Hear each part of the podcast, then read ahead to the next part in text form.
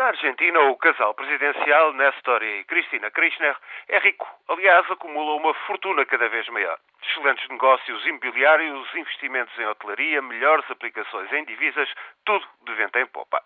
Desde que Néstor foi eleito presidente em 2003, o casal Kirchner viu a sua fortuna multiplicada por sete.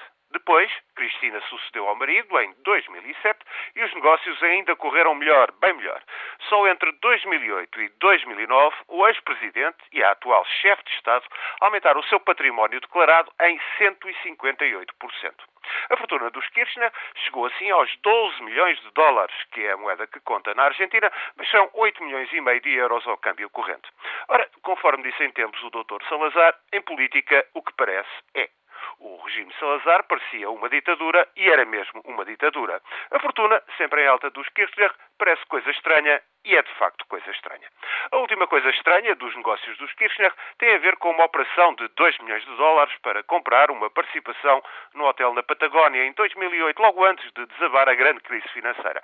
Há agora suspeitas de abuso de informação privilegiada, algo que sempre persegue o casal presidencial. Isso, o abuso de informação privilegiada, e outra coisa, o privilégio da influência política para olear os negócios. E outra coisa ainda, que passa pelo conflito de interesses entre negócios privados e a dita gestão da coisa pública. Cristina e Néstor estão, pois, ricos, cada vez mais ricos. Parece estranho e é de facto coisa estranha.